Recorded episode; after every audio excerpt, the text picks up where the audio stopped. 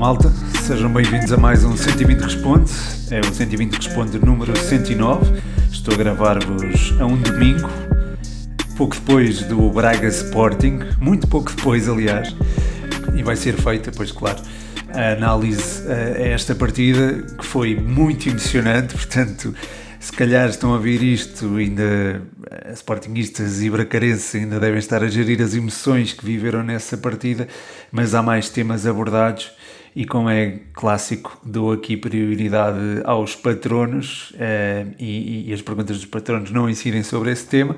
Também guardaria sempre este tema um bocadinho mais para o fim, eh, ou pelo menos mais para o meio. Fiquem para ouvir. Mas começando então pelas perguntas dos patronos, o podcast universitário pede já aqui uma antevisão à supertaça europeia. Pergunta se o Frankfurt tem alguma hipótese. Muito obrigado, Rafa. Um forte abraço para ti. Um, assim, o Frankfurt uh, está numa fase mais adiantada da preparação da temporada comparativamente com o Real Madrid, porém não tem as mesmas armas. E nós vimos como se apresentou frente ao Bayern, é certo que podia já estar a pensar num troféu que seria fantástico eh, conquistar, não é? E de facto, se o conseguir, será um, enfim, um feito gigantesco, porém se este seria um feito incrível para o, o Frankfurt, para o Real Madrid isso já não acontece, seria encarado como normal. E logo aí vemos também o desfazamento que existe entre uh, ambas as equipas. Um, ehm, o Frankfurt neste mercado de verão uh, muniu-se de Jan, Jens Peter Auge uh, e de Mário Götze, acho que são as duas contratações mais sonantes. O próprio Lucas Alário também, uh, que vinha a perder algum espaço, ou iria perder algum espaço no Bayer Leverkusen.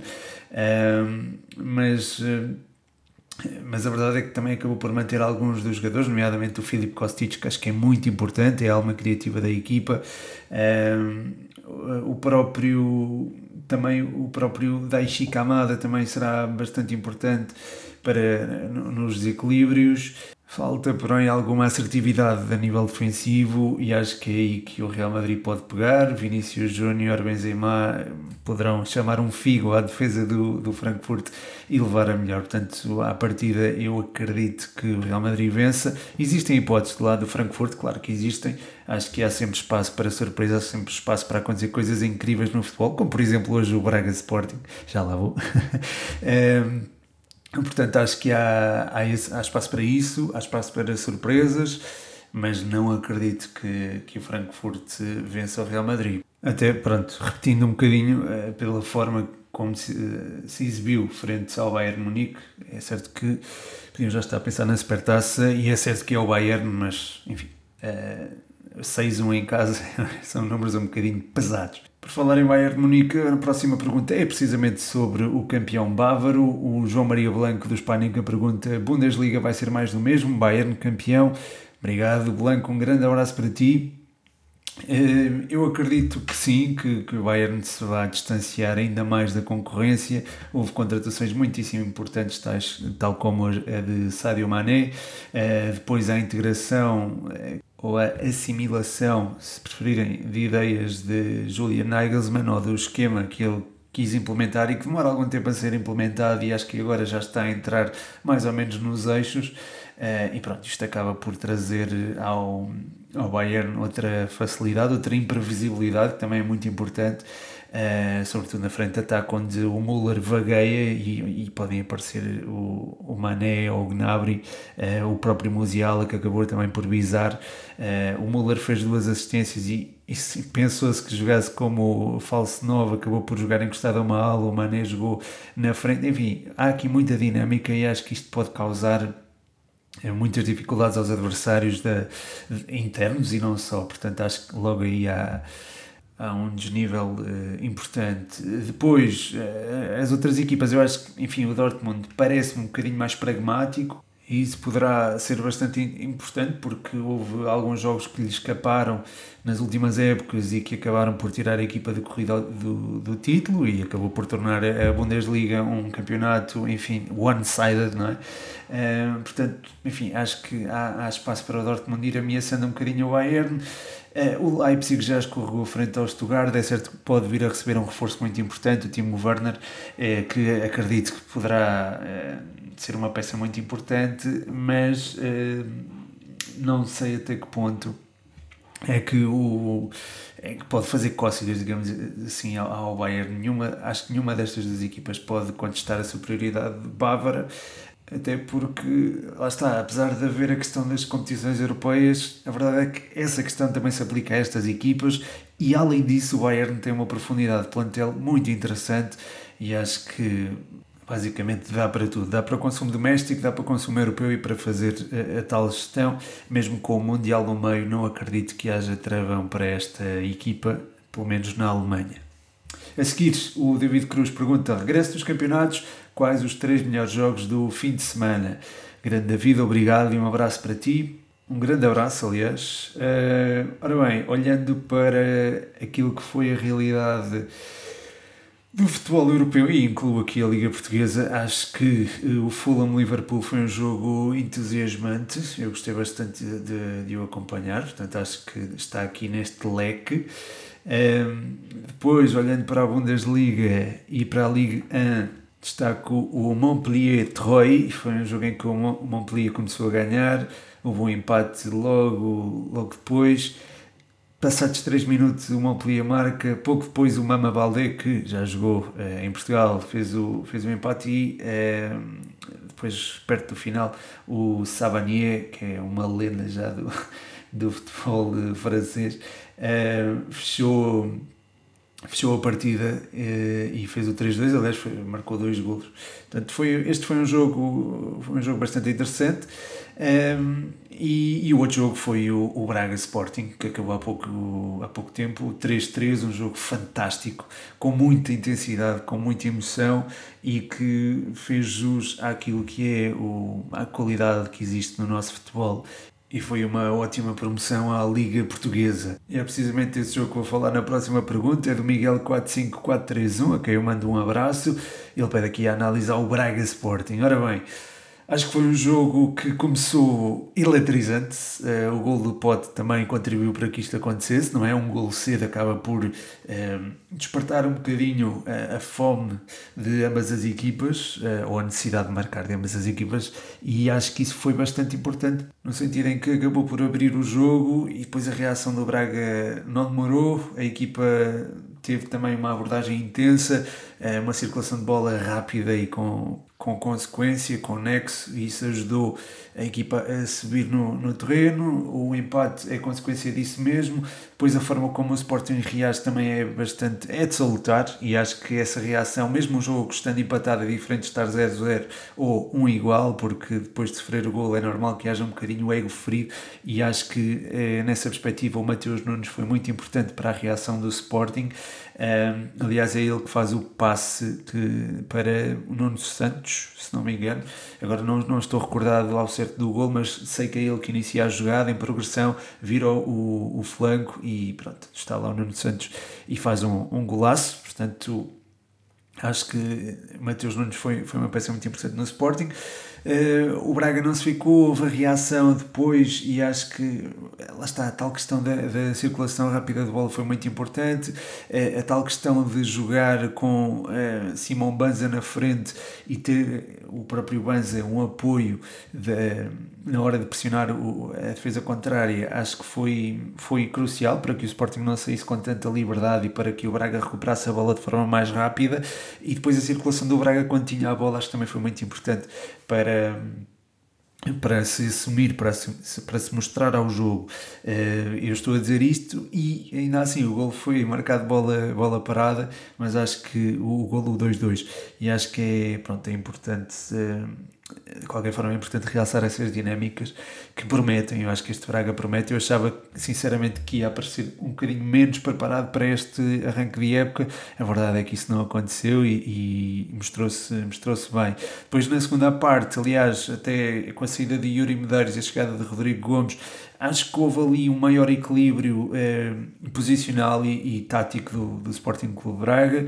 Eh, a equipa soube, enfim, gerir o jogo de outra forma, a circulação não foi tão rápida, eh, o que não é, enfim, seria bom para o espetáculo, mas não, não acho que tivesse um bom impacto na equipa a nível eh, emocional e a nível de, enfim, de balanceamento, digamos assim. Uh, e nesse aspecto acho que a entrada do Rodrigo Gomes foi bem conseguida. Uh, e acho que lá está, isso acabou também por equilibrar um bocadinho o jogo. O Sporting foi à procura do golo e acho que a partir do momento em que entra Paulinho as coisas mudam um bocadinho. Há ali uma referência ofensiva, há uma maior atenção dos centrais do Braga para com ele e há também mais espaço, consequentemente, nos corredores laterais, porque o Paulinho fixa ali uh, um ou dois homens à vontade e depois, pronto, o golo acaba por surgir uma combinação entre dois jogadores eh, de, de faixa, os dois jogadores que jogam em zonas mais exteriores, o Rochinha e o Edwards. Portanto, acho que eh, fica aqui ilustrada também a importância do Paulinho, apesar de ele poder não aparecer, acaba por uh, segurar, algum, segurar homens, criar. Maior volume de, de jogo na, na, frente, no sentido em que, estando ele há também condicionamento na saída uh, ao portador da bola do, do Sporting, portanto não, não, não vão, podem não ir dois homens, vai só um, é porque pode haver um que está com, precisamente com Paulinho, e acho que isso foi, foi bastante importante para que o Sporting se assumisse. Uh, porém, uh, nesse momento o Sporting já estava um bocadinho desequilibrado e acaba por surgir o, o golo do Braga, também fruto desse desequilíbrio, uh, o, o empate a 3 do do Abel Ruiz. Uh, o próprio Abel Ruiz e o, e o Álvaro Jaló acho que acabaram por também agitar o jogo do Sporting Braga, tornaram um bocadinho mais uh, caótico no bom sentido e a equipa acabou por uh, levar a melhor. Um 3-3 que acaba por dignificar o nosso futebol e foi, enfim, foi muito bom. na perspectiva de, do adepto, do adepto de futebol ver, ver esta partida e, e pronto, é, é este tipo de jogos que tem que aparecer como uma moldura, digamos assim, como uma amostra daquilo que é a nossa, o nosso campeonato. A seguir, o Rodrigo Nóbrega pergunta o que achas do meu marítimo, fala da patinha dela do gajo do Porto, no Diogo Mendes, por favor. Obrigado, Rodrigo, um abraço eu não falo de arbitragens, é, não, é uma política que eu tento manter aqui no, no Futebol 120 desde algum tempo, portanto não leves a mal, mas não, não vou falar disso. É, relativamente ao Marítimo, acho que teve uma entrada muito interessante no Dragão, o Chadas inclusive mandou uma bola ao poste, agora é uma equipa que se quer sair, é, se quer sair de forma mais é, desenvolvida, se quer ter uma saída de bola mais apoiada, precisa de, eh, de o trabalhar de forma mais intensa e talvez de ter um bloco mais compacto, mais junto, ou seja, a, linha do, do meio campo estar mais perto da linha defensiva e aí a equipa poder sair melhor. Nós vimos muitas vezes o Marítimo a querer sair e a não haver linhas de, de apoio ao, ao jogador que iniciava a circulação e o, o Porto acabou por marcar em em dois lances eh, muito semelhantes e, e, e, esses dois lances ilustraram precisamente esse problema que o Marítimo tem por agora, porém acho que está por trás disso está uma ideia muito interessante e acho que com o passar do tempo eh, essa ideia de jogo positiva vai ser ehm, vai se evidenciar e acho que o Marítimo pode fazer um campeonato relativamente tranquilo. A seguir, o Barbosa pergunta qual o clube mais imprevisível e o mais previsível na nossa liga. Um abraço. Um abraço para ti também, Barbosa. Um, relativamente ao clube mais previsível, bem, eu acho que vou para os três grandes porque lutam sempre pelo título, portanto, à partida acho que são eles os mais previsíveis. Agora, o mais imprevisível acho que poderá ser o Boa Vista porque é uma equipa que depende muito daquilo que acontecer a nível diretivo Uh, está com alguns problemas. Há muitos jogadores que podem sair, há muitos jogadores da, da formação que podem aparecer, o que será necessariamente bom, mas é imprevisível aquilo que a equipa pode fazer. Eu estou a gravar isto e o Boa Vista ainda não entrou em campo, pode aparecer em Portimão e golear, portanto, e, ou também pode sofrer uma goleada, não sei, mas lá está. Uh, acho que é preciso arrumar a casa neste, neste caso e, e, depois de o fazer acho que o Boa Vista vai fazer um campeonato à sua imagem e tem um treinador que uh, também ajuda a que isso possa ser implementado. O Petit uh, tem o sangue dele é,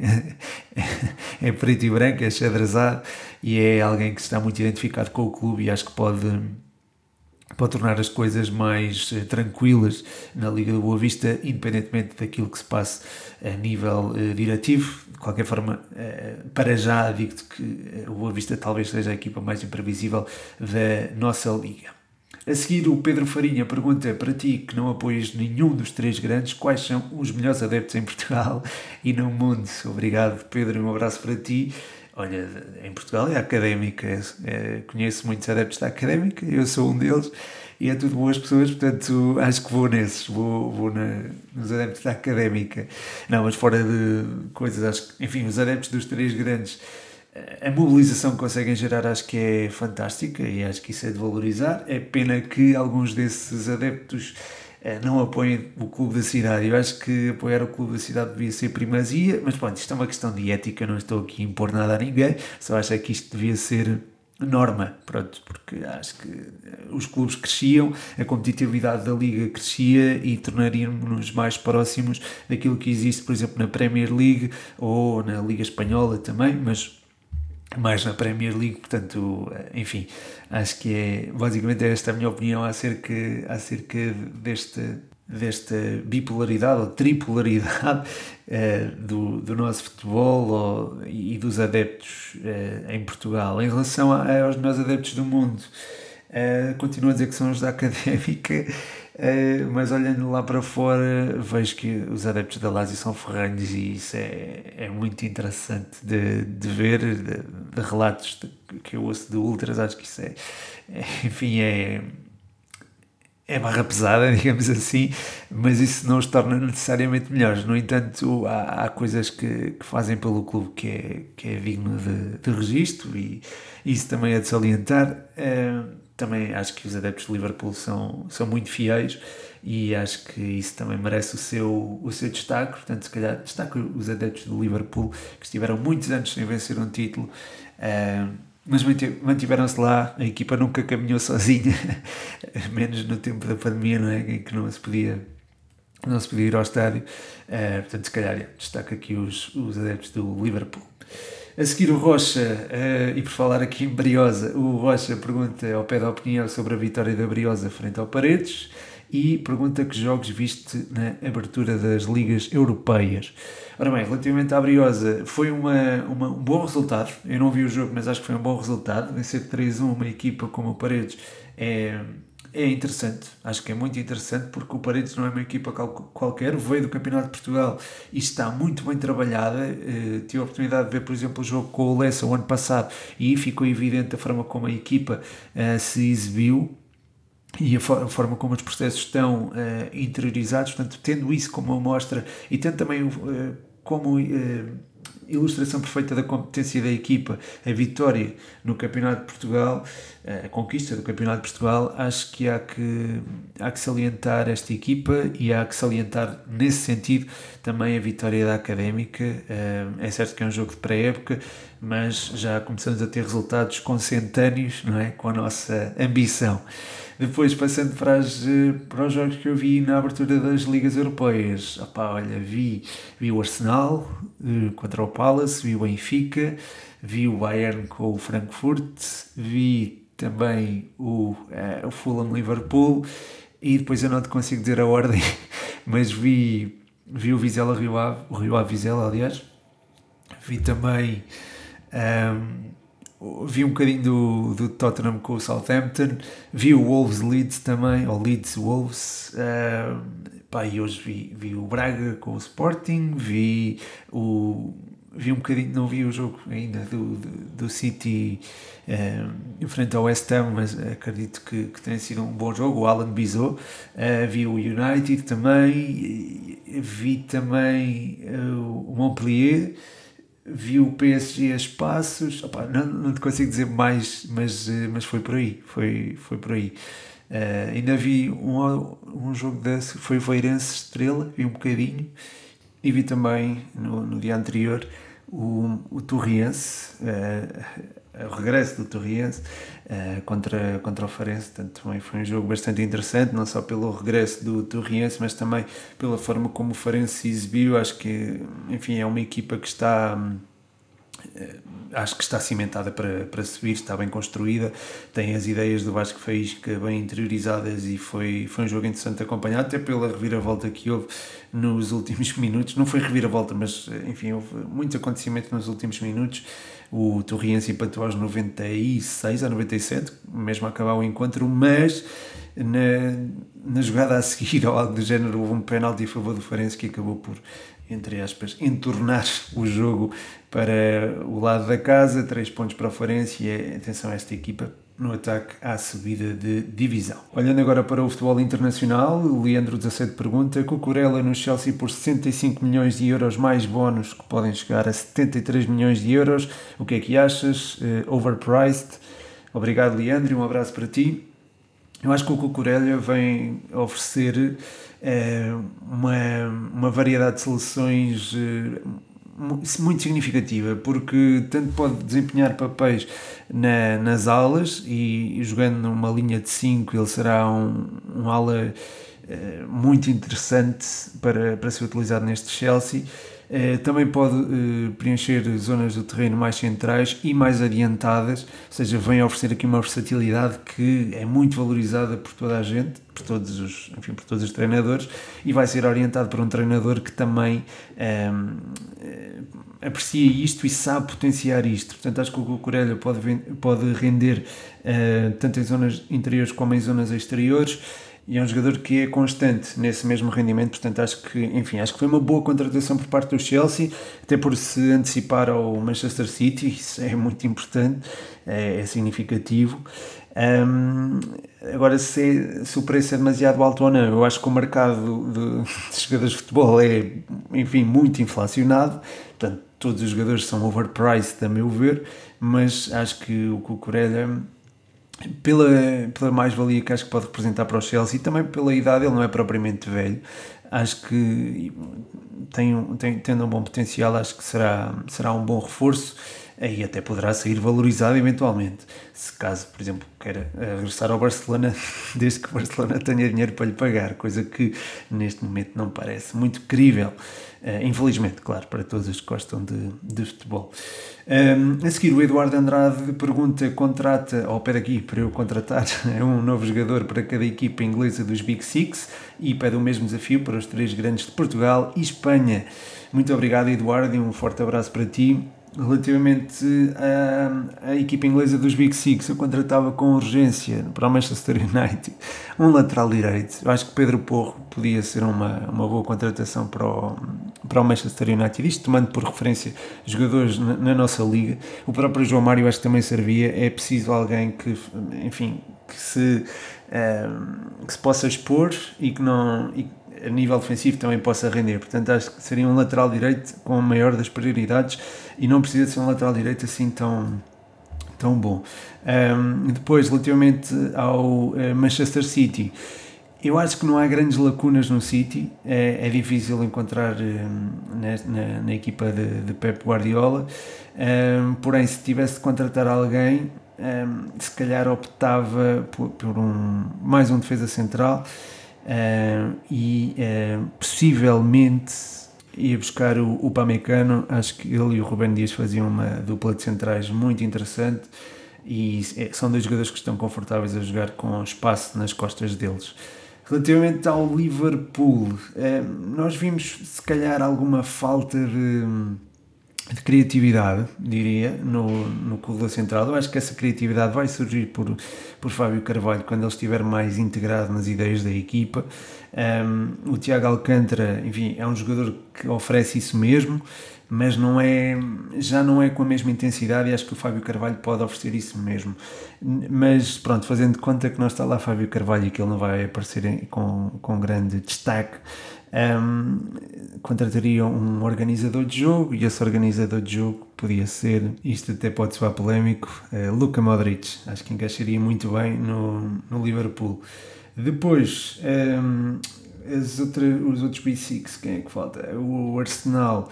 Uh, acho que a contratação de Gabriel Jesus veio trazer muito esta equipa. Um, acho que a nível uh, ofensivo se calhar precisavam de, de, de, um reforço, de alguém que lhes desse esta, esta genica, digamos assim. Uh, acho que ele é muito importante para fazer mexer a, a defesa contrária e isso acaba por depois ilustrar-se na, na forma como a equipa se superioriza aos seus adversários e acabou por fazê-lo. Um, se calhar oferecia aqui ao Arsenal um médio combativo, um médio com, com capacidade de recuperação de bola e que funcionasse bem com a par de uh, Partey. Uh, portanto, tirando o Chaka. O Chaka é importante para fazer ligação meio-campo-ataque, mas acho que é, se calhar oferecia um jogador mais raçudo, mais, mais rasgalinhas e nesse sentido talvez o Mateus Nunes fosse a solução para este Arsenal. Olhando agora para o Tottenham, gostei muito da exibição frente ao Southampton, muito completos. Um, ehm, e acho que o facto da equipa não ter mexido muito no, no mercado tem a ver também com a capacidade que existe já na, que já existe, já lá está, digamos assim. Uh, o Bissouma é um jogador que acho que vai acrescentar bastante, é um centrocampista que acho que vai dar muito a este, a este Tottenham porque dá uma abrangência de opções muito interessante. Já há Bentancur e, e mas ele é, é, é um jogador que acrescenta neste, neste sentido. Um, depois nas laterais acho que a equipa está suficientemente bem um, alimentada com o Cessenho com o Emerson Royal, que podem fazer todo o corredor, o próprio Perisic também o poderá fazer eventualmente, um, mas lá está, por via da profundidade, uh, talvez fosse melhor uh, contratar alguém para, para uma das aulas defensivas e nesse sentido Acho que um, um, bom jogador para este Tottenham poderia ser eventualmente o Grimaldo, o Alejandro Grimaldo do Benfica. Um, depois, já, já abordei todos ou não? Falei de Tottenham, do Arsenal, do Manchester City, do Manchester United, do Liverpool. E já estão todos, já estão todos. Uh, sim, já estão todos. Passando agora para os três grandes. Um, olha, o Benfica eu acho que precisa de um, de um, de um Ricardo Horta. Acho que encaixaria muito bem ali no lugar que tem sido do João Mário. Uh, João Mário, Rafa e David Neres, depois com o Gonçalo Ramos na frente. Acho que isto gera uma frente de ataque muito dinâmica e muito interessante e muito difícil de parar. Portanto, acho que, acho que sim, seria essa a solução. Depois no Futebol Clube de Porto, acho que ainda é importante é, contratar alguém para o meio campo o André Franco já chegou e acho que é, é o tal jogador. Lembram-se que eu falei do Vitinha e lembram-se que eu falei precisamente do André Franco para o substituir na altura da, da saída dele. Uh, aqui está, André Franco uh, no Futebol Clube de Porto. Isto também foi noticiado já agora no 120 transferências. Um, ehm, portanto, lá está. É, acho que é, é alguém que vem acrescentar muito ao Futebol Clube de Porto. ao nível da criação será muito importante. Uh, se calhar acrescentaria, porém, eh, mais um defesa central, é porque acho que o Marcano pode oscilar um bocadinho. Um, ehm, portanto, estou aqui entre um jogador para o meio campo e uh, o eixo central da defesa. Uh, se Marcan mantiver as lesões, acho que vai ser uh, difícil contrariar isto. Depois, Pep, pela idade avançada, também pode dar aso a alguns problemas físicos. Sobra David Carmo e Fábio Cardoso. Não quer dizer que seja curto, mas poderá vir a ser, eh, caso haja essas, tais lesões. Eh, portanto, nesse sentido, se calhar, eh, mesmo assim, oferecia alguém para o meio-campo e acho que um jogador importante no, no meio-campo do Futebol Clube do Porto e que acho que já está pronto para dar o salto é o André Almeida do Vitória Guimarães, um, ou Vitória Sport Clube, como preferirem. Depois no Sporting, acho que é necessário, eu diria, mais um central. Acho que era importante mais um central porque sem Just teve problemas físicos neste jogo, é um jogador que se para com esses mesmos problemas com frequência. É certo que há Gonçalo Inácio Coates, Mateus Reis pode fazer o jeitinho e faz muito bem, mas fazer o jeitinho acho que não é a mesma coisa. Para um clube grande acho que não é, não é o ideal e sendo uma equipa que joga com três centrais acho que precisa de mais um reforço nessa zona do terreno e um dos jogadores que o Sporting poderia ir buscar uh, é Bernardo Vital do Estoril, é um miúdo que, que tenho vindo a apreciar nos últimos tempos, tem-se revelado como titular quase indiscutível e é, e é um dos produtos do Sub-23 que conquistaram quatro títulos nos últimos dois anos. Portanto, acho que é, é, também sintomático da sua, da sua qualidade. Seguir, o Filipe Moreira pergunta quais vão ser para ti os melhores marcadores nas seis principais ligas este ano. Portanto, aqui uma pergunta, mais uma assim de previsões. Uh, obrigado, Filipe, um abraço para ti. Ora bem, no Campeonato Português acho que será Taremi, essa foi, creio que foi a minha aposta no último 120 responde e pronto, acho que é, é ele que se perfila como o principal candidato, é o melhor marcador. Depois Lewandowski sempre jogar pelo Barcelona ao longo da época, será ele a meu ver o melhor marcador de La Liga. Na Premier League acho que Erling Haaland vai vencer esse prémio. Depois um, sobram Série A e Bundesliga e Liga, não é? Uh, portanto, olhando para a Série A, acho que o Belotti tendo dado um salto importante a nível competitivo, acho que é um candidato a esse título. Atenção, a Belotti. Eu sei que, por exemplo, há a concorrência de Tammy Abraham na, na, Roma, mas acho que tanto ele como hum, ambos os jogadores, aliás, acho que podem ser um, letais e o Belotti é um candidato a, a tornar-se melhor marcador da Série A. Eu sei que ele marcou tem marcado poucos golos no Turino nos últimos anos, mas acho que vai resgatar essa boa forma com o José Mourinho. Porém, eh, eu se calhar indicaria outro nome, esse nome é o de Vlaovic da Juve, que eh, acredito que tenha a época de afirmação eh, no próximo ano. No próximo ano? Sim, na, na, próxima, na, na, temporada que se vai iniciar, creio que na próxima semana. Relativamente à Bundesliga, não havendo Lewandowski nem Allen, é difícil encontrar alguém, não é? Portanto, torna a escolha torna-se muito mais ampla. Um, no entanto, acho que o Borussia Dortmund está munido também de um bom ponto de bons uh, valores uh, na, na, frente de ataque. Uh, e acho que o próprio ADM ou até o Malan podem ser candidatos a este prémio. No entanto, acho que vai mesmo para um jogador do Bayern, agora qual, não sei. Acho que é muito difícil escolher já um melhor marcador do Bayern Munique. Mas acredito que a equipa goleie bastante ao longo da temporada e aí pode, pode entrar Gnabry, pode entrar uh, Müller, pode entrar Mané, pode entrar uh, o próprio Musiala, o Sané, pode, pode entrar uma data de jogadores na, nas contas para o melhor, melhor marcador da, da Bundesliga. Uh, relativamente à Liga, eu acho que, enfim, uh, Messi estreou-se com dois golos e já está aqui a dar um, mostras da sua competência uh, e é alguém a ter em conta. O Jonathan David também teve um início muito auspicioso e acho que com Paulo Fonseca uh, ele poderá tornar-se num, num, jogador muito interessante. Também houve um, um jogador, o Florian Sotoká, uh, que marcou três golos numa, numa só jornada e que pronto, pode ser tido em conta, mas não acredito que se torne o melhor marcador da Liga 1. outro jogador que é preciso ter em conta é o Lacazette e pronto, estou a dizer isto de repente, de, sem pensar muito, portanto acho que é mais ou menos inserido aqui nestes, nestes jogadores que eu referi, mais ou menos por aqui. Se calhar, sendo ousado, aposto aqui no Jonathan David para se tornar o melhor marcador da Ligue 1. Por fim, o Luís Martins, que foi convidado do 120 Responde no, no, último, no último episódio, Pergunta: equipa relação de, dos top 5 e os campeões desses campeonatos. Muito obrigado, Luís, e um forte abraço para ti. Um, lamento pela derrota do Aroca, mas certamente que a equipa vai dar a volta por cima. Uh, este jogo também era, era muito desafiante, uh, sobretudo no momento em que o Benfica está.